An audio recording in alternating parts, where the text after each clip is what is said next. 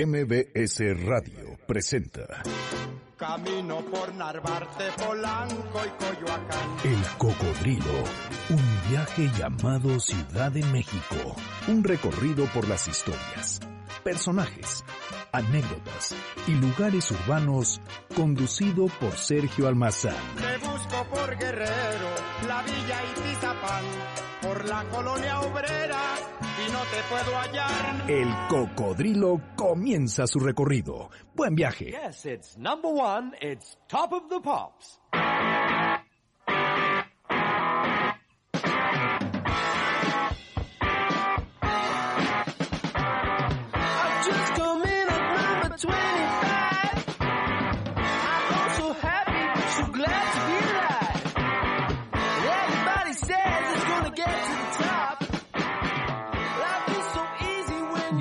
Qué bueno que nos están acompañando. Gracias por estar este sábado, todos los sábados, de 7 a 8 de la noche. Esto es MBC 102.5. El programa es El Cocodrilo. Y mi nombre es Sergio Almazán.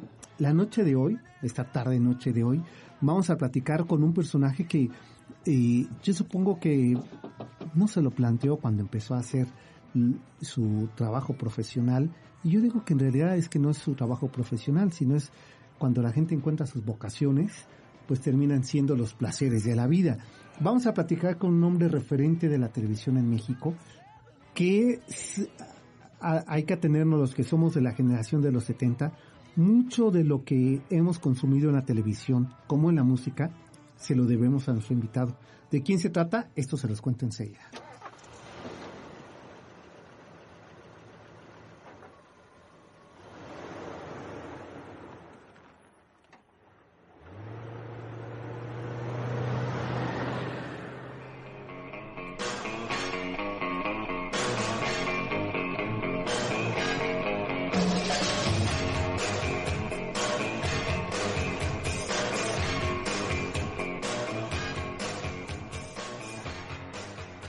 Familia de Llano, como la familia Macedo, representan en la memoria y en la historia de la televisión en México un referente de la forma, de las maneras y los estilos de producir este medio masivo tan fascinante como inquietante. No podríamos tener una historia completa del México contemporáneo si no es por el papel y la presencia de la radio y de la televisión. Su producción como su permanencia nos ayudan a comprender parte de esto que se llama identidad mexicana. Tanto la radio como la televisión contribuyen con sus contenidos y quizá ustedes estén de acuerdo en que dan cuenta de los diferentes estilos y momentos de la historia y los gustos, pero también de las formas y las expresiones de una sociedad que al hacerse más urbana se vuelve más versátil. En este sentido, Luis de Llano Macedo, el adolescente amante del rock, el productor de aquel emblemático y simbólico concierto de Avándaro, hijo de dos figuras importantes y referenciales, insisto, de la televisión mexicana, Luis de Llano Palmer y la insuperable actriz de carácter Rita Macedo, que como familia y como profesionales de los medios de comunicación contribuyeron a esa historia de la televisión en México. Es Luis de Llano Macedo el que ahora es responsable de lo mucho que vimos y dio identidad a una generación nacida en los años 70 y que se hizo adolescente con los cachunes, con la banda Timbiriche, pero también los de vanguardia envejecida que fueron testigos de un formato de televisión innovador con Videocosmos, una especie de diálogo televisivo con lo que Carl Sagan en esos años 80, donde lo terrestre comenzaba a aburrirnos. El espacio, el universo, el cosmos fueron también el pretexto para un diálogo televisivo. Luis de Llano Macedo, el artífice de una locuaz, de una atrevida, de una innovadora televisión para una juventud que no era la de Avándaro, sino más miedosa quizá y por lo mismo más urgida de la curiosidad, a esas dos generaciones, la del rock y la depresión ochentera, las comprendía muy bien. Y este productor de series hoy sería necesario volverlo a retomar con temas que en ese momento podrían haber parecido intolerables y que hoy son incluyentes. Basta como ejemplo citar Papá Soltero, donde rompe con el modelo tradicional mexicano de la familia y en un formato de comedia juvenil se plantea una familia dirigida solo por el papá. Esos eran los años 80, ¿eh? O esa otra cara de la música, la popera música a la que Luis de Llano enseñó a corear, a cantar en grupo, a generar identidad con las canciones de la banda Timbiriche y más tarde con Fresas con Crema y Garibaldi. Expediente Pop es un libro indispensable para entender, para recordar, para descubrir y para documentar, que es lo más importante, lo que ha sido la televisión mexicana.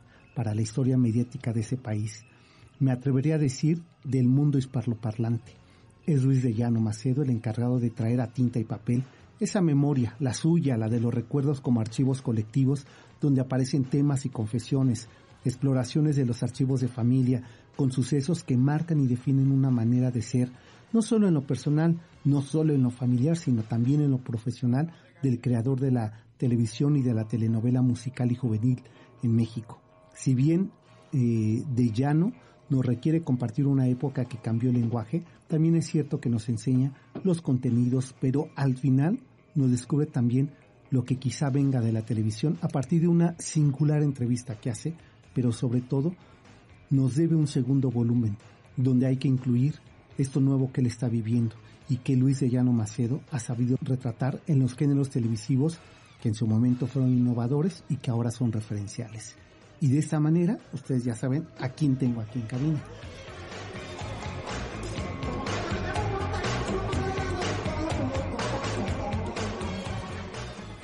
Luis, qué gusto me da y te agradezco mucho que viajes con nosotros ahora esta noche en nuestro cocodrilo, estos taxis que seguro tú recordarás que viajaban por esta ciudad y nos descubrían una ciudad que ya también se fue. Bueno, antes que nada, muchas gracias por esa introducción. Realmente me halaga mucho que de alguna forma te expreses de esta forma de tanto de mí como de mi familia que hayas hecho esta investigación también eh, armada y también platicada como lo estás haciendo para definir pues la para lo que para mí fue la época de oro de muchas cosas en la televisión, en la música, en los cambios que México vivía. Yo, yo vengo desde los años 60, cuando era rock and rollero, con mi hermana. Y entonces pues yo fui eh, afortunadamente mandado castigado a un colegio militar donde tenía que ponerme en orden y me puse en orden porque aprendí disciplina. Y ahí dices que es una fortuna. Pues sí, porque aunque me quejé mucho los primeros años, pues me volví más consciente de, mis responsabilidades y de aprender a vivir un poquito en la trinchera ante determinados momentos de la vida. Eh, visitando a México, visitando a mi hermana y sus logros en esos momentos del rock and roll fresa, de tardeadas de música donde el rock and roll le cantaba el amor y a, lo, y a lo fresa y pues iba y venía y después pues visitaba y veía los cambios que estaban pasando en México. Los 70 este, vienen ya en 69 para mí, cuando llego a trabajar, después de estar en la universidad y trabajar en Los Ángeles. Y es todo un, pues un renacimiento, ¿no? El cambio que hay en los 70 de los jóvenes después de toda la década de los de los 60 con los problemas políticos que hubo del 68 y todavía hasta 71, pero llego a, a encontrar un México que todavía siguiendo un pueblito. Sí, ¿verdad? siendo todavía... Aunque era ciudad, todavía tenía este aire Tenía ese aire de la zona rosa, que te podías ir a caminar y había eh, mujeres bellísimas caminando por la calle y era un lugar de cafés y de peñas y de alguna forma el movimiento intelectual que, que se gestaba en esos momentos entre cineastas y escritores y, artistas plásticos. Era un México maravilloso, pero éramos un, una, éramos muy pocos los que nos llevábamos, los que nos conocíamos. la ciudad crecía y crecía, el mundo también cambiaba, hubo los cambios muy grandes en los 60 pero yo tuve la fortuna de empezar esa vida en los 60 en la televisión, cuando empecé a trabajar en Telesistema Mexicano en promoción. Y luego empecé a hacer programas musicales y tuve lo de Avándaro, que yo quisiera que un día hablamos de Avándaro un buen rato. Solo, solo Avándaro. Porque sí, se, da para muchas cosas. Porque yo te puedo platicar, pero no, no, no, no, no alcanzaría el tiempo. Y pues eso cambio setentero de ese, de ese joven mexicano que era contestatario, que ya no era la, la generación del silencio, eran baby boomers que, que evolucionaban y que luchaban por, por tener su identidad y por la cosa contestataria de no estar de cuenta contra el sistema y que pues, desafortunadamente después de este festival tuvo una represión a la música muy grande en lo que fuera una concentración de más de 500 jóvenes. Era un peligro para el país. Tener el pelo largo también lo era, tener ideas un poco extremas te costaba también ser comprendido, pero que pude hacer mis pininos en la televisión, en vivir en el sistema mexicano, lo que fue Canal 8 después, y después lo que se hizo Televisa. Entonces me tocó una época de muchos cambios, tanto para mí como para mi familia. Mi padre, que fue un fundador de, del Canal 2, luego Telesistema y luego lo que fue Team. Mi madre, que hacía cine, que hacía teatro, mi hermana Julisa, que empezó de rock and rollera conmigo y luego acabó siendo una brillante actriz y una magnífica productora. Entonces, todos llegamos a un momento de cambio muy grande en los setentas, que fue la cuna de, de, ideas, de conceptos para llegar a los 80, que es donde se destapa la incubadora del pecado. Exacto. y mira, eh, yo creo ahora que te estaba escuchando, estaba tratando de, ¿sabes?, de hacer postales sonoras de esto que, que estás diciendo, porque quienes nacimos en los 70 nos toca escuchar a nuestros padres decir, en mi época, y tener unos padres más alivianados. Esto es como si muchos de nuestros padres habían vivido el 68, el 71, o sea, el halconazo, habían ido algunos de ellos, quizá, no mis padres que eran bastante fresas y muy católicos, no fueron a Vándaro, desgraciadamente, ¿no? Pero que empezaban a tener los acetatos que les traían los tíos que iban a McAllen, bueno, es que en esa época todo llegaba a México un poco retrasado. Retrasado. Hasta las películas. Yo me acuerdo haber visto El Exorcista eh, clandestinamente en casa de una amiga que te cobraba por ver la película porque estaba prohibida. Las reseñas de cine que había en México era para que fueras a ver las películas. Veías los Óscares más que nada por ver adelantos de las películas, que, tardaban dos o tres años en, llegar. La música también tenía un retraso de muchas cosas porque aquí nos obsesionábamos con determinados artistas y me acuerdo en los setentas cuando llegaba a ser la hora de los Monkeys y la hora de los Beatles y Gada Davida y la música tenía ese problema de que la, música extranjera pues se repetía mucho y la música local no se tocaba. No había disqueras que quisieran apostarle al rock en español.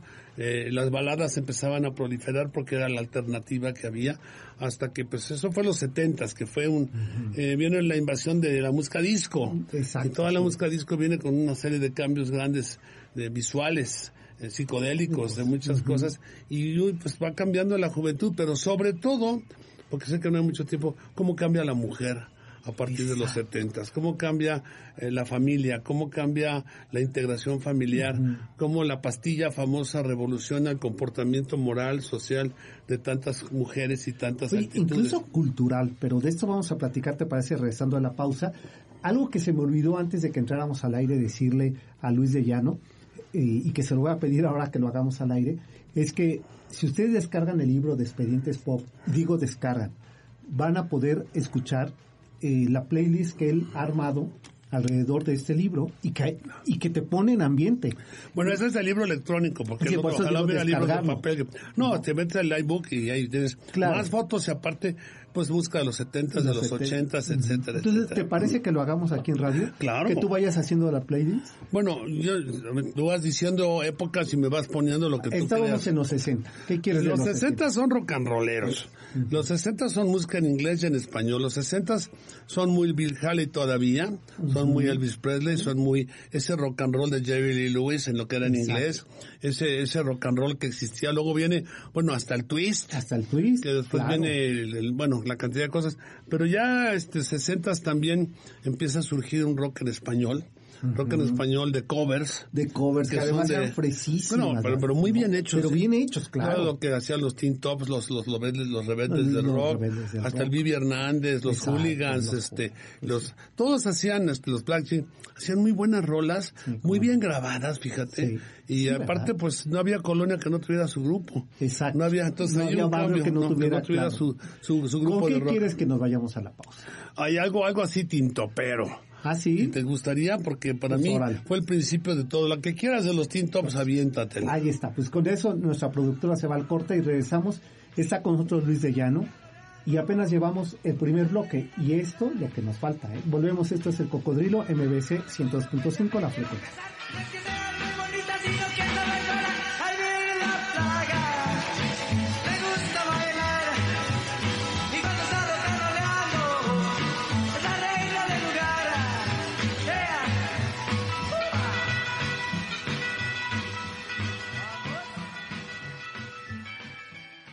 El cocodrilo, un viaje por el tiempo y la ciudad. Volvemos, ya regresamos para seguir recorriendo las calles de la ciudad a bordo de El Cocodrilo. Yo sé muy bien que esa chama que es un peligro mortal, que problemas y disgustos no me van a faltar, más no me importan los problemas que me pueda buscar.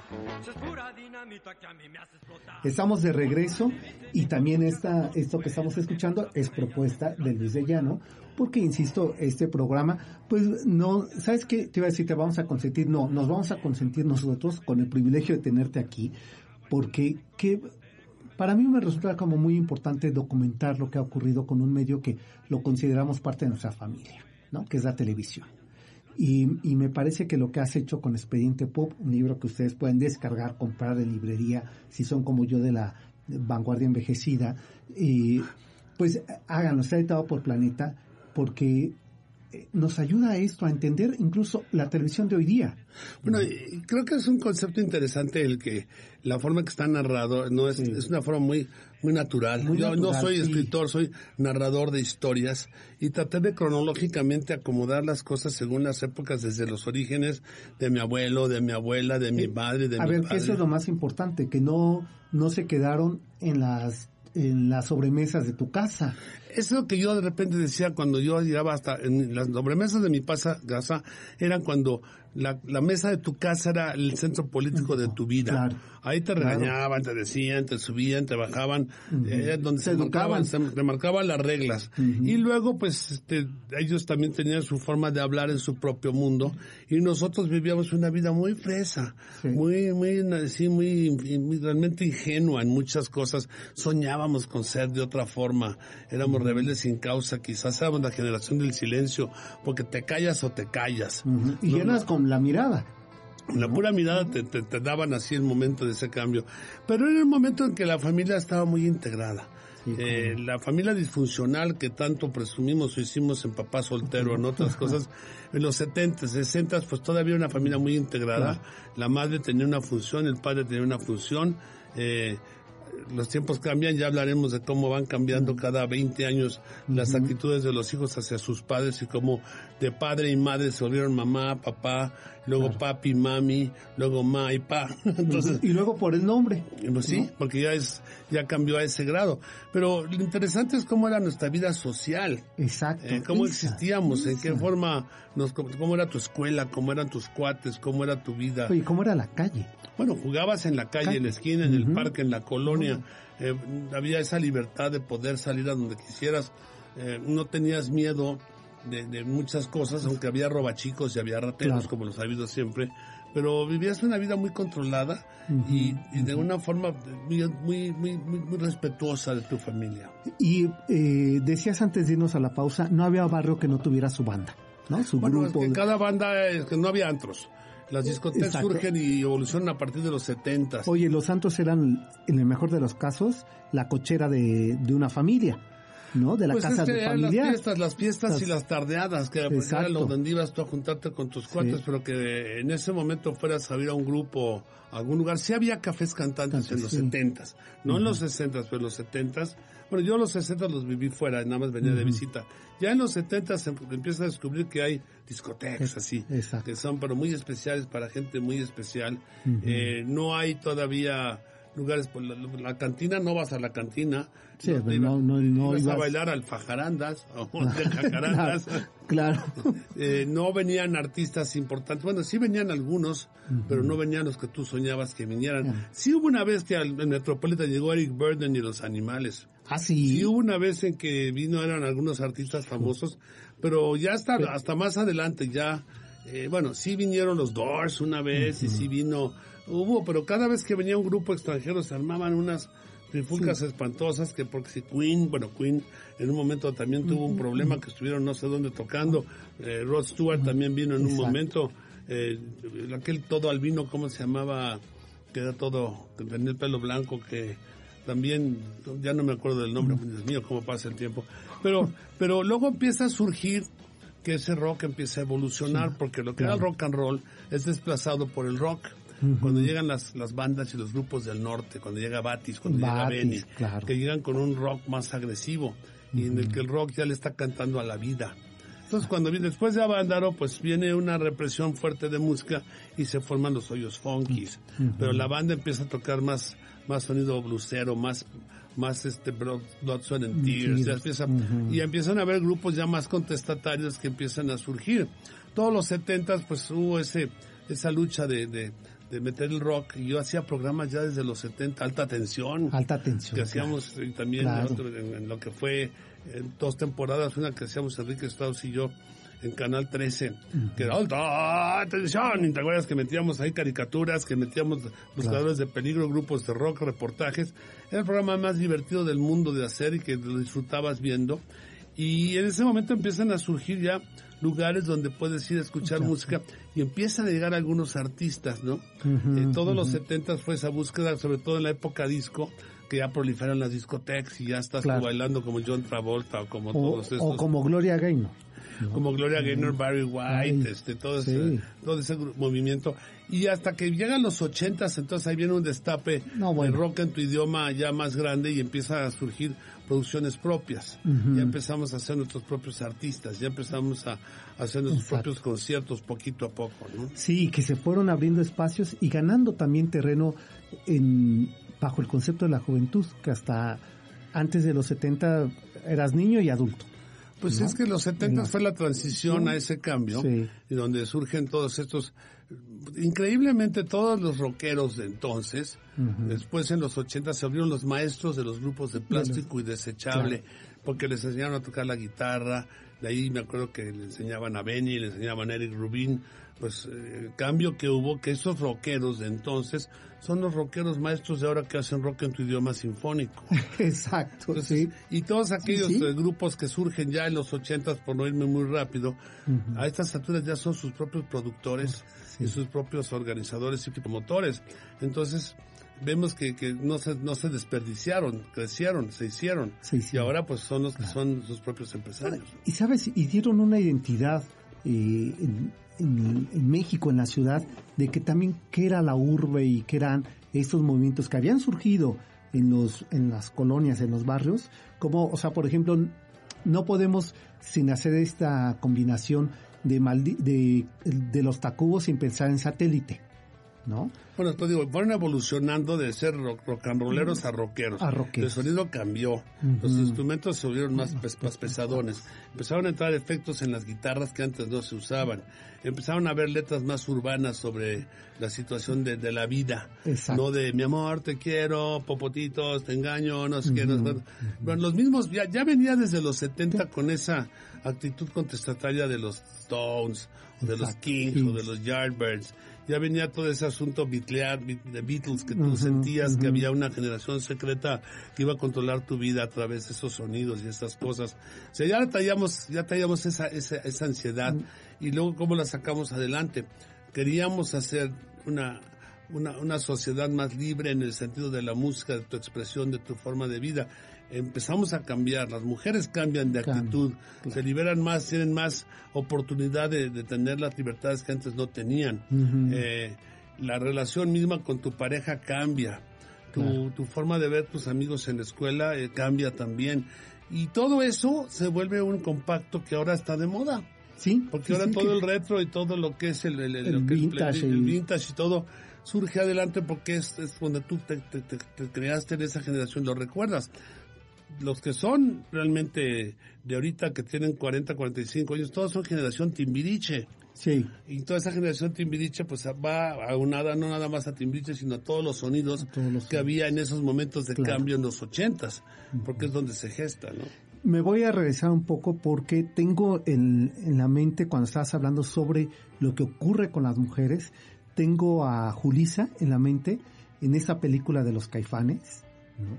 esta escena cuando van a la, a la fue, bueno, hoy fuente de la Diana Cazadora. A echarle jabón. A echarle jabón. O sea, esta escena que recuerdo haberla platicado en varias ocasiones con Carlos Monsiváis sobre, no era una, una escena, o sea, estaba tan bien pensada lo que simbólicamente quería decir eh, ese momento de la mujer que dice, no, a ver cómo le vamos a tapar. Es que, es que, ve qué pasa, este, México es un país de clases, de, conflictos dramáticos de clases sociales. Exacto. Los gringos viven con problemas raciales y étnicos. y aquí de castas. Y aquí, entonces, los caifanes, eh, yo hasta actué de extra en esa película. al principio de la película estoy sentado con mi primera esposa. Y, y es que pasa que una pareja de niños popis sale a liberarse, Con, una banda de chavos así gañanones que no sé, Oscar Chávez y el maestro Jiménez, y todo. Y la aventura de, de, que los dos fresas se van a convertir la actitud de Enrique Álvarez Félix, que es así chocantona, y la de Jurisa, que es la, la chava que se quiere renovar, que se quiere liberar. Sí, diría la familia, Burrón, la Popov. Ándale, que no la dejan, pero entonces ella opta por la libertad, que es de alguna forma eh, lo que hace Oscar Chávez en su personaje, eh, el esnovismo de Enrique Álvarez Félix ante eso, si el momento que le hablan inglés a Julisa, y como que, los, como que era una forma muy despectiva de... Claro, de pero, pero sigue existiendo esa discriminación, pues existió toda la vida bueno, lo existía desde la época de la colonia con los mismos con los mismos criollos. claro. O sea, no nada más eran los los mestizos obviamente eran vistos todavía por abajo los indígenas, pero ni se veía. Pero es un cambio que tú ves donde se mezclan clases sociales. Debo mencionar que después de eso, cuando viene a Vándaro, y lo tengo que mencionar rápido, ¿por qué sobrevivió a Vándaro tres días con 250 mil gentes y no pasó nada?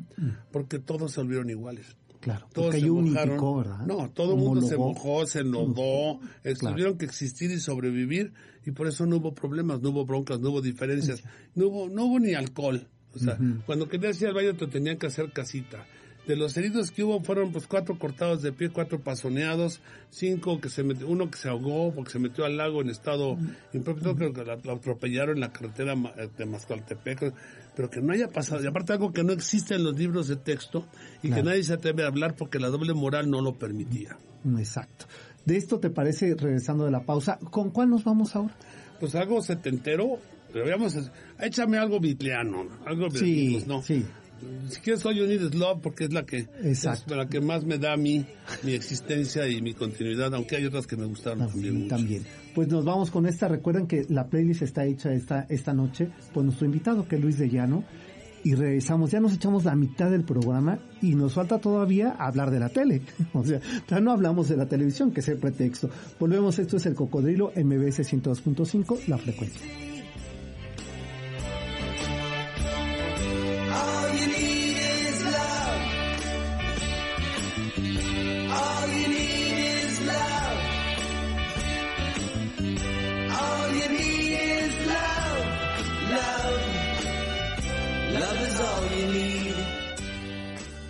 El cocodrilo, un viaje por el tiempo y la ciudad.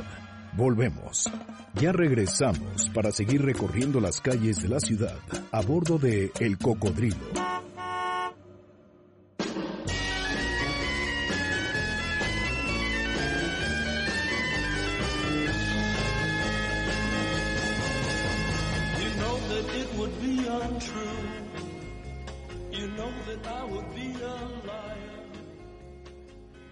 Estamos de regreso y también esa es cortesía de Luis de Llano para este programa, El Cocodrilo. Eh, Luis, nos quedamos en Avándaro y vamos y regresamos porque además nos ayuda, porque no estamos hechos por orden cronológico. No, no, la, cronología de repente es importante cuando estableces una historia, de dónde viene, se pero en estos momentos el flashback y el flash forward es lo que está de moda en el cine, en la televisión, en todas las cosas. Y la música, pues ahorita está en, flash flashback de flash forward. la estás cantando, la estás viendo, la estás viviendo.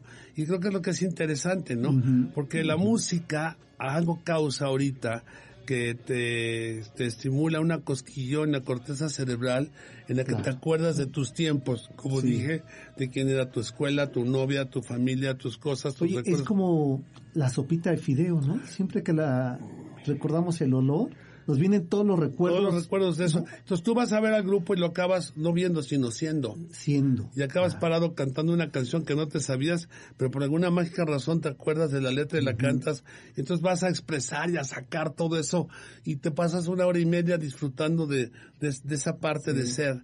Y, y creo que es una cosa que va a seguir generándose porque están de moda ahorita los ochentas fresas y al rato eran los ochentas más rockeros. Cuando ya empiezan a ver los grupos que están con estos sonidos. Y luego pues ya, ya vienen los cambios también del comportamiento social de, la televisión. Cuando empiezan a ver programas como Cachún, Cachún, Rarra. Cuando viene a ver Papá Soltero. ¿En qué año fue Cachún? Cachún empezó en 82 porque Julisa había montado Vaselina, Y cuando hicimos unos, unos programas de Vaselina, hicimos cuatro, que era Vaselina después de Vaselina. Hicimos todas unas historias alrededor de esa famosa prepa nacional. Pues surge Cachún de, de una idea de, de, varios actores que eran de teatro, que eran tragaños. Todos eran actores de teatro que habían hecho teatro mucho tiempo y se, se arma un grupo. Eran 22 cachunes al principio, imagínate, era un monstruo de, de gentes. Y entonces eso empieza a crear un programa que duró 8 a 10 años, ya ni me acuerdo lo que duró. Porque, o sea, te pregunto esto porque yo recordaba que tenía como 13 años. Dice, cuando vaya a la prepa voy a ir a esa prepa. Bueno, es que era una prepa absurda. Absurda. Porque no, no existía, nunca, nunca estudiaron, nunca tomaron clases. Pero había un personaje que te recordaba, alguien que habías conocido en la prepa. Así desde Nina la punk, el otro el gordito, la otra la coqueta, el otro el que era el estudioso. El estudioso. Entonces había una, una mezcla de, de, de, identificación de personajes que te gustaba. Y aparte estaban los libretos escritos por los mismos actores. No, no era un genio que se le ocurrió la idea, sino que ellos mismos escribían sus libretos, se dirigían a sus propios programas y fue una serie tan exitosa. Dicho como de teatro, ¿no? es que era, era muy, muy teatral, entonces, bueno, es más, hicimos la obra de teatro y fue un exitazo de 400 representaciones, más gira, más película, más, disco, más discos, más y la cantidad de gente que salieron de Cachún. Claro. Yo te digo nombres y estamos aquí media hora, esto fue Cachún y esto fue Cachún. Bueno, luego las, las, los chismes de las maldiciones de los que se murieron. pues se muere la gente porque son, yo, yo, ya, las porque son seres humanos. No, pero aparte ya Don Redondón tenía 80 años cuando empezó a hacer la serie, ¿no? Pues y otros se murieron por causas naturales, otros porque se enfermaron. Bueno, desafortunadamente la primera fue Viridiana, que fue un accidente. Un accidente. Pero no hablemos de, lo, de los que se fueron, sino de los que todavía los que todavía están. Y que de repente se juntan y hacen obras de teatro. Ya estaba yo, fui a develar una placa con Lupita Sandoval y Gerardo. Y llegó Pepe Magaña y dice, ¿todavía están vivos? o sea, pero fue una relación que marcó a muchas. Yo no me di cuenta del impacto que tenía Cachún, porque era un programa fresa, un programa que, que, era muy natural, no tenía ningún contexto inmoral, no se decían malas palabras, todo era una una farsa de tú no querías, tú te desahogabas tus cosas en ese momento. Y luego Papá Soltero se volvió un programa de anécdota. De anécdota de un padre que de una familia disfuncional porque no hay madre. No hay madre. Y aparte siempre tiene una especie de consejo detrás de la historia, ¿no? Sí, como una moralina. Una moraleja. Y de ahí se, hicieron más programas, hicimos uno que se llamaba La Edad de Oro, con mi madre también, que era de cuatro mujeres ya de una edad mayor. Bueno, se generaron una serie de programas pero interesante también que los grupos que hacíamos se tenían que hacer porque había tantos programas musicales en esa época. En la mm. mañana, mediodía, en la noche, en los fines de semana.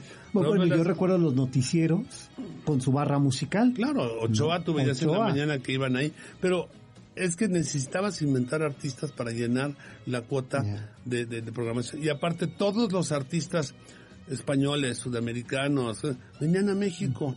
Entonces llegaban aquí a hacer su promoción básica y esto se volvía el trampolín de lanzamiento para todos ellos. Entonces llegaban, y no llegaban un día, llegaban y se quedaban un mes, mes y medio. O los que ya nunca, se fueron, ¿no? los que se quedaron a vivir aquí. Pero yo recuerdo que pues convivíamos con ellos la semana entera que estaban aquí, pero se quedaban un mes, entonces estaban haciendo siempre en domingo, muchos de los que no hacían siempre en domingo, les hacíamos programas como Música Futura o Super Rock en conciertos, sábados de rock teníamos formas de hacer eso y también hacían sus giras por toda la República y empezaron a generar hasta que Rock en tu idioma solidifica ese cambio de música donde ahora se empiezan a tocar en radio. Sí, y bueno, y recordar las estaciones de radio que empezaron a surgir en, esa época para el rock en tu idioma. Bueno, es que primero había el rock que hablaba así, que tocaba en inglés con Mario Vargas y tal, todo ese rollo.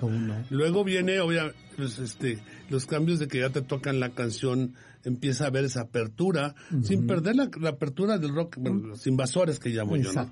Cuando llega Miguel Mateos, cuando llega Los Enanitos Verdes, cuando llega La Unión, Soda Stereo. Bueno, éramos invadidos constantemente y teníamos que contrarrestar porque por eso hacíamos nuestros programas mezclando los grupos mexicanos con los grupos extranjeros, pero se quedaban aquí a vivir con nosotros un mes, mes y medio.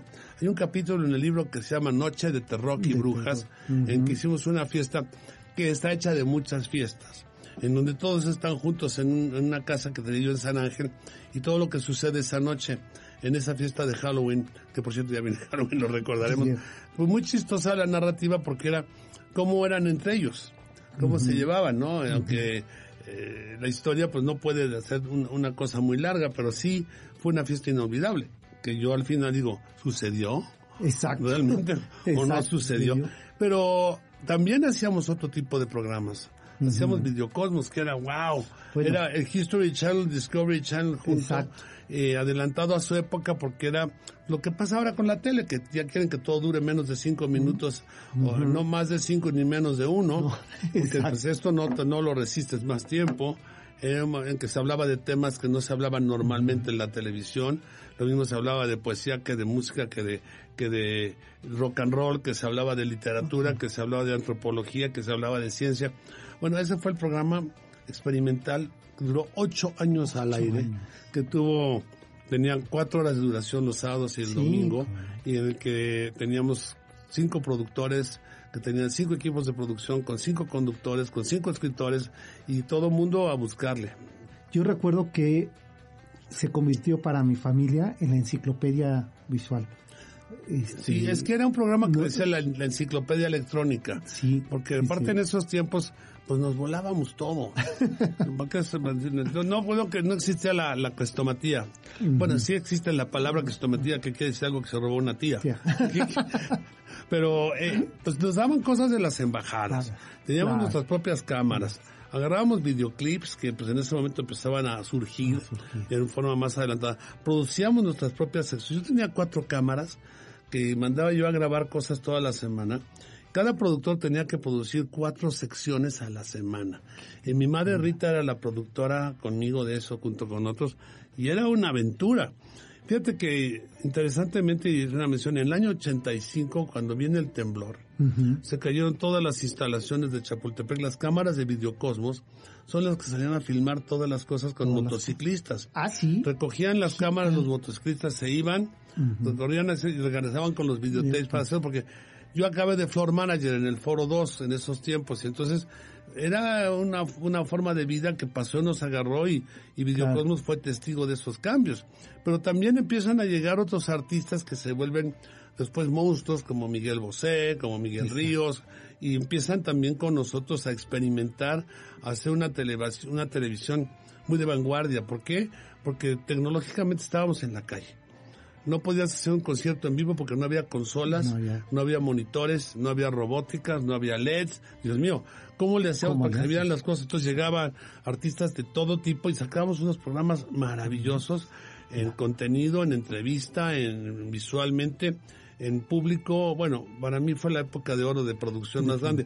Ya más adelante en los noventas empieza a llegar una tecnología y empiezan a llegar ya los heavy metals de la música, ya grande.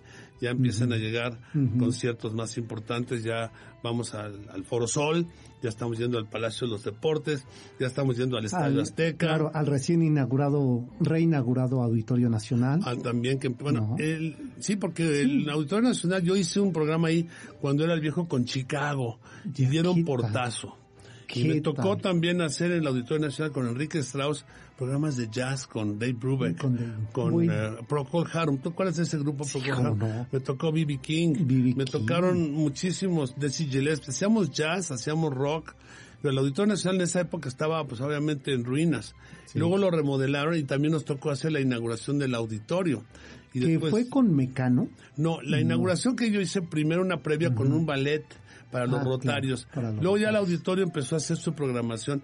Y Mecano, la verdad, cuando llegó a México, Raúl Velasco no los no no los no, los no los quería mucho porque lo que representaba Mecano para lo que era la programación de Raúl Velasco era un poco liberada, ¿no? Hoy no me pude levantar por la jarra que me puse anoche, ¿no? y había un, un, tema que él le daba un poco de cosas que acabaron saliendo, pero les hacíamos especiales a cada rato, ¿no?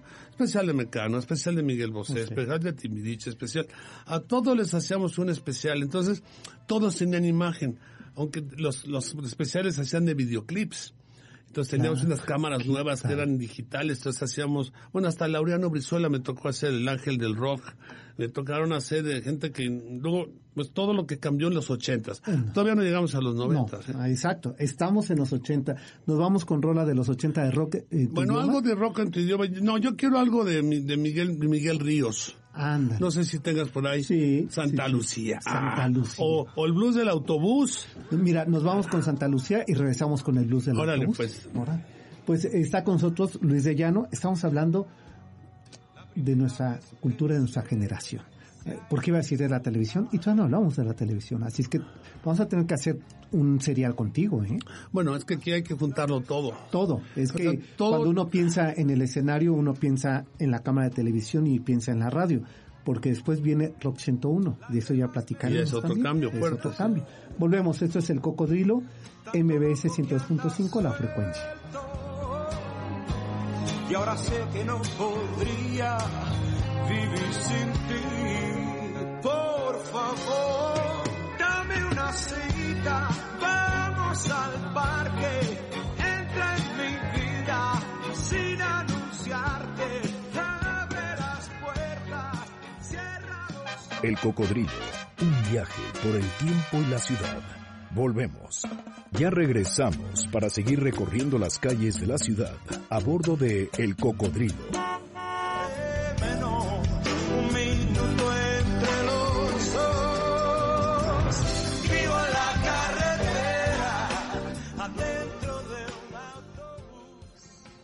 Estamos de regreso y estamos escuchando el blues del autobús. Este... Bueno, te pedí esa rola porque yo la viví con Miguel Ríos una vez que nos fuimos de gira a Puebla. Entonces era la gira y el blues del autobús, hijo, así sentías lo que el artista debe de sufrir cuando cada noche es un lugar diferente, donde duermes en una cama diferente, donde estás solo tú, donde no puedes ni comer porque te acosan los fans, donde la presión del concierto es una cosa y que sales y tienes diez mil fans gritándote, luego llegas y estás en la soledad de un cuarto. Exacto, Híjole, la vida del artista, del músico, del, del cantante, no es nada fácil. Todo el mundo se le imagina en un plano glamoroso de, ya sabes, como lo no, no, es una vida muy difícil porque tienes un síndrome de inseguridad constante y no sabes si vas a pegar o no vas a pegar, o tu hit va a ser, o si la disquera te va a volver a llamar. O si ese concierto que ayer funcionó en un lado, hoy no funciona acá. Es que mira, te lo lees, pues, surge una cosa interesante. El problema de la música es que la canción es la que se queda, no el cantante. No el cantante. La canción sigue, sigue y sigue y por años. Y el cantante, pues, Juan Gabriel, pues sí, dejó dos mil canciones. Esas seguirán y Juan Gabriel. Juan Gabriel, claro. Entonces, todos ahorita, pues de alguna forma, saben que esa canción que, que los inmortalizó en ese momento, eventualmente será de otro, que hará el cover de esa canción o hará una forma de interpretarla diferente. Pero tú tienes tu propio cover porque tienes tu propia eh, grabadora cerebral, el corazón de las canciones que te gustan y no las vas a dejar ni las vas a cambiar. Pero, por ejemplo, para mí la poesía me cuesta trabajo leerla. Si la poesía tuviera letras, sería canciones para Oye, exacto. Fíjate que hace unos días me preguntaban sobre qué opinaba del Nobel a Bob Dylan. Y decía, qué bueno que a partir de un reconocimiento que se hace básicamente en la literatura, nos da oportunidad de acercarnos a la letra de los compositores. Pues mira, Bob Dylan lo que pasa es que en Nueva York cantaba rolas muy del momento, de Greenwich Village, de, ese momento de cambio, de esa Joan Baez que había en ese momento del folk song. Acuérdate que fueron momentos también en 68 en Estados Unidos de cambio, pues. Kent State, toda la cosa de represión. Entonces, ese movimiento de, country, no es un country, era una cosa medio country, pero que tenía ese, tenía un símbolo. Que, afectaba mucho a mucha gente. Entonces te transportaba like a Rolling Stone. Es una, yo oía esa canción y decía, wow, yo soy parte de esa. Hate Ashbury en San Francisco representa. Claro. Yo odiaba a los Beach Boys, por ejemplo. Ah, sí. Me, chocaban porque eran así como que eran los. Como, sí, como los volados, los. los los distraídos de lo no, que No, pero sentías que eran como los, en las universidades había lo que se llamaban los jocks. Los jocks eran los deportistas. Entonces era como música fresa, y nosotros no éramos fresas. Nosotros andábamos en otro planeta. Rudos. ¿no? rudos no, pero sí andábamos en otra búsqueda de existencias y teníamos otra actitud filosófica sobre la vida y la actitud de todo. Ya a los ochentas, ya la música adquiere otro sabor, otro sentido, ya vienes con eso, para que luego llegue ya la, la evolución de esa, de esa misma música dices tu Rock 101, y empiezan a sonar grupos también ya más audaces. Cuando viene Hip 70, ¿te acuerdas? Sí, que ya son ahí los punks. y, y, luego surge pues también que nosotros en los 80 grabamos también a grupos de rock, como Ritmo Peligroso, como Kenny Los Eléctricos, como eh, Kala con los clips. Claro. Yo recuerdo, eh, recordarás ahí casi en la esquina de Niza y Reforma, Rockstock. Rockstock. Sí. Pues cómo lo voy a olvidar, Rockstock. Es que yo oía rock en vivo. Exacto. Y vivías rock en y vivo. Vivías. Y mira que duró bastante, porque de repente duraban dos semanas los lugares y vámonos, y desaparecían. ¿no? No, pero yo creo que lo defendió este mucho tiempo Luis Gerardo. Luis Gerardo. Lo defendió. Y también me acuerdo mucho de, de, ese cambio de otras estaciones que empezaron a tener pues otro, otro sentido de música que ya escuchabas, ¿no? Exacto. Eso fue lo interesante. Sí, y que pareciera que revivía la radio frente a, a este fenómeno de la televisión. ¿no? Bueno, es que siempre que vienen estos avances tecnológicos, cuando, cuando surge la televisión, todo el mundo dijo se acabó el radio.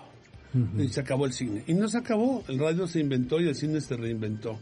Claro. Pues ahorita que dicen se va a acabar la televisión, no, la televisión no se va a acabar. Entonces, se va a reinventar. ¿no? Y, en estos momentos, ya hablaremos de la televisión, tienes chance, pero la televisión lo que pasa es que en estos momentos cambió Cambió. Cambió la forma de verse, la forma de hacerse la forma de venderse.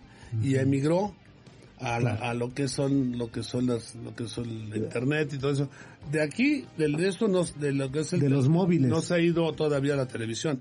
Pero ahora pues ya la gente lo ve de otra forma que no tiene la gente sufre actualmente un síndrome de, de un déficit de atención Claro. Porque ya no se concentra viendo la televisión, tiene demasiadas cosas que hacer al mismo tiempo que ve la tele, a luz prendida, ladran los perros, estás con tu celular, llegan los niños, la, tamales calientitos, digo, está, ya la, realmente tu nivel de concentración se fue haciendo cada vez más, más pequeño.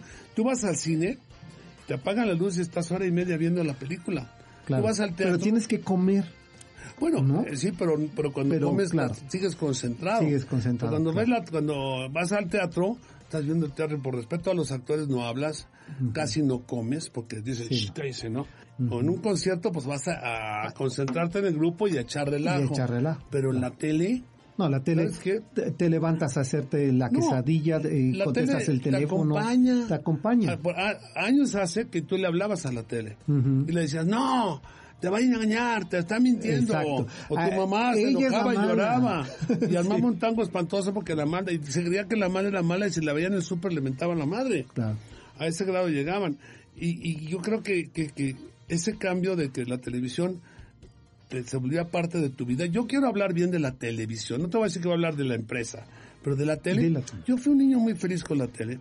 La tele que yo tuve era padre, desde el Teatro Fantástico a las series de Mi Bella Genio y Mr. Claro. Y luego las series que iban cambiando. Y luego las telenovelas le dieron, o sea, mucha gente muchas, muchas as- formas aspiracionales de ser. Oye, Bob, incluso les ahorró el psicoanálisis. Pues es que, mira, el problema de las telenovelas que todas empezaron en las épocas cuando el niño rico se tiraba la chacha. Entonces la chacha quería ser la señora. Entonces ahí empezó, luego vino Blancanieves, luego vino Cenicienta, y luego vino todas estas historias donde todas las mujeres eran ciegas, cojas, mancas, jorobadas, prostitutas en busca de su padre. Claro. Los, los buenos eran siempre los pobres, los malos siempre eran los ricos. Y así fueron haciendo las historias y se adaptaban y se readaptaban. El problema de los malos en la tele es que siempre están enfermos del estómago. Tienen unas, unas expresiones así. O sea, yo siento que los malos son encantadores. por eso te engañaron. Claro, por eso. Por eso, de una, los malos, hombres y mujeres, fue uno que te engañó, pero no te engañó porque era malo, te engañó porque, porque era encantador y tú eras, y así son la mayoría. Pero las historias se empiezan a tropicalizar de otras historias, se empiezan a volver historias de historias de historias. Entonces la gente dice, esa ya la vi. Entonces se vuelven predecibles. No, esa historia ya no me interesa. Esa historia es de mujeres fracasadas y perdidas. Y ya las mujeres no quieren ver historias de mujeres fracasadas. No, ahora realmente la mujer tiene un rol diferente en la forma en que existe y, y aparte los jóvenes pues ya no ven la tele. ¿Por qué? Porque ya no quieren ver esos contenidos, ya no hay televisión para jóvenes, ya no hay televisión para niños. Bueno, mis hijas chiquitas ya no ven caricaturas, ven pelis. Ya, y aparte mi hija Aitana, la, la, la de 8 años, dice, yo soy dueña de Netflix, soy dueña de Blim. ¿Por qué? Porque lo tengo cuando quiero. Lo veo a la hora que quiero, las veces que quiero. Claro, eso, los rituales que teníamos los que somos de otra generación era a tal hora empieza mi programa Italia de la bueno, semana. Bueno, tu mamá no le hables a las seis de la tarde que está viendo su novela. Exacto. Que te calla la boca. Oye, mamá, es que se está quemando la casa, espérame. Ajá, este... Entonces, de la tele. Y luego había un hábito familiar de ver la televisión en conjunto. Tú veías el programa con, con la gente y el cambiador, pues lo tenía siempre una mujer, ¿no? sí. Pero tú, la tele, pues había una tele en tu casa y la compartías. Ahora hay una tele en cada cuarto. Y aparte de una tele en cada cuarto, ya no, porque ahora ya, no, porque los celulares y los, las tabletas son los que toman el lugar. Entonces ya la gente ya, ya tiene, en, en esto que llaman teléfono celular, no es un teléfono celular, es una caja de donde guardas tus secretos, donde guardas tus fotos, donde guardas tus canciones, donde guardas tus libros, donde guardas tu información. Esto se volvió una parte que también me está preocupando porque las mujeres les pasa lo que le pasaba a las mujeres antes cuando veían televisión. Cuando están tecleando, no las puedes... Le dices, oye, mi amor, ya llegué. No te pelan. Oye, espérame. No, es que, ¿sabes qué? Me tengo que ir porque se este, me acaban de robar el coche. Espérame. Hay una desconexión. ¿No te has dado cuenta que la gente que está tecleando no es multitask? Los niños sí. Sí, no, no, a mí me sorprende con los chavitos cómo están platicando y, están chateando, están jugando. Están, platicando, están chateando, están hablando, mm. están viendo y todavía están comiendo. Sí. Pero lo más interesante, y ojalá pueda mencionar eso, es, por ejemplo, el presente, la televisión, mi padre decía que ya estaba muerta, que la única televisión viva es la que estaba pasando en este momento, porque todo lo demás era un DVD, un cassette, un servidor, un disco duro. Pero esta televisión que está pasando ahorita, que está viva, como, como pasa que el partido de fútbol está en vivo, de la NFL o del soccer. El, la entrega de premios está vivo. El talk show de todas las noches que puedes ver con el que te gusta en Estados Unidos está vivo. Eh, mira, esto del celular es Big Brother. Exacto. es el ciudadano Kane. Aquí está eh, George, mira, los, los grandes futurólogos de mi época, George Orwell, que escribió en 1980. sí, el origen de, origen de Big, Brother, o el señor McLuhan de, de Media is the Message, o el señor Toffler de la Tercera Ola. Eh, todos nunca se imaginaron la revolución que iba a haber con esto. Y ahora, esta televisión que viene que es tan criticada ahora, porque los millennials no ven televisión. A ver, espérame no ven televisión porque no ven nada. Nada, porque no, ven No sé si siquiera van al cine o no, porque todo lo tienen resuelto aquí, porque aquí te resuelve la vida con un dedo. Claro. Entonces, tener la vida resuelta como con un dedo es algo que, que, es, que, es, que, da miedo, es aterrador, porque ahora ya por Periscope ya te puedo estar diciendo aquí estoy y aquí están estas cosas, se te puede cambiar todo. ¿A dónde va? Yo busco que sea a los contenidos, a las productoras independientes y a los cambios que vengan. Pues sí.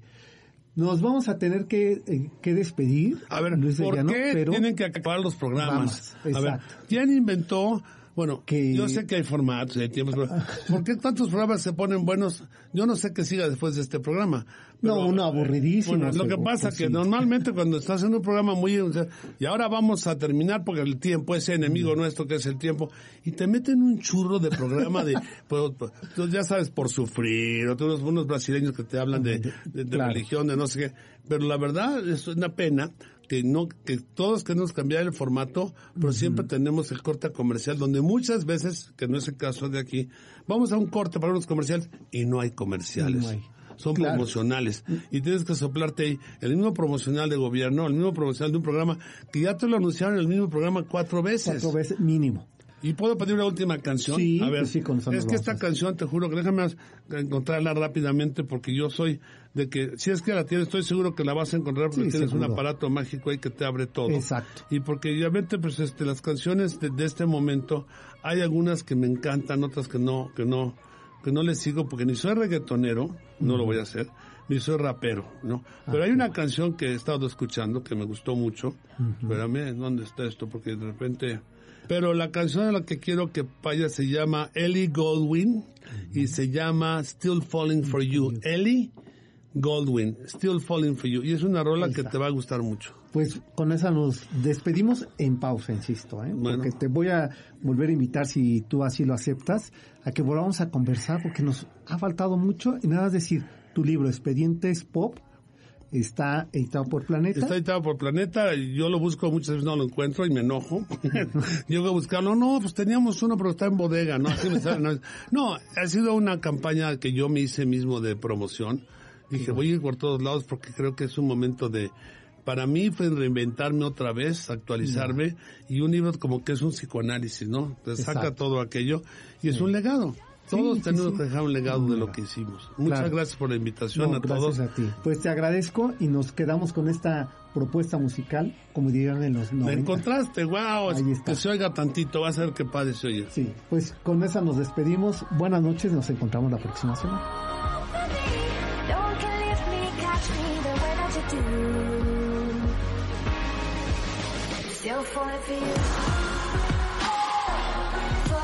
No